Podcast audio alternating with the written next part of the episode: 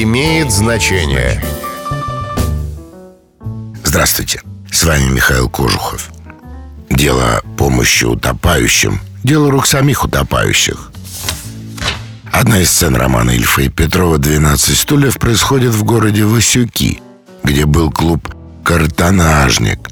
Там Остап Бендер дал сеанс одновременной шахматной игры. Так вот, в зале клуба и висел лозунг «Дело помощи утопающим – Дело рук самих утопающих. Фраза читателям понравилась.